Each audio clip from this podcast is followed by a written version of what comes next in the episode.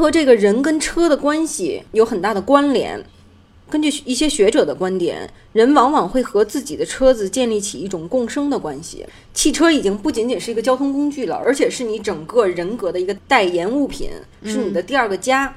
而且呢，这会导致人们常常把汽车拟人化，认为汽车和车主有着一样的特性或者人格，比如说什么人开什么车。除此之外，汽车还给人提供了一个盾牌，就是一种不受伤害的感觉。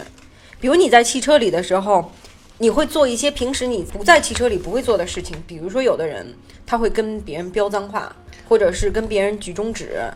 所以在这种情景当中，车主就感到自己好像是一座不可攻破城池的主人，有那种很强烈的安全感和被保护感。所以这种前面说的汽车的形象啊、象征意义啊，以及这个你在车里的这种安全感和这种匿名性呢，它都给这车主啊提供了一个环境，就是。你带着你自己上了一个战场，这个战场就是公路，然后公路就自然而然的就变成你们这个车和车之间争夺地位、争夺权力，然后显示自己个性的这么一个地方。这就是你刚才说的，这个公路就变成了一个竞技场。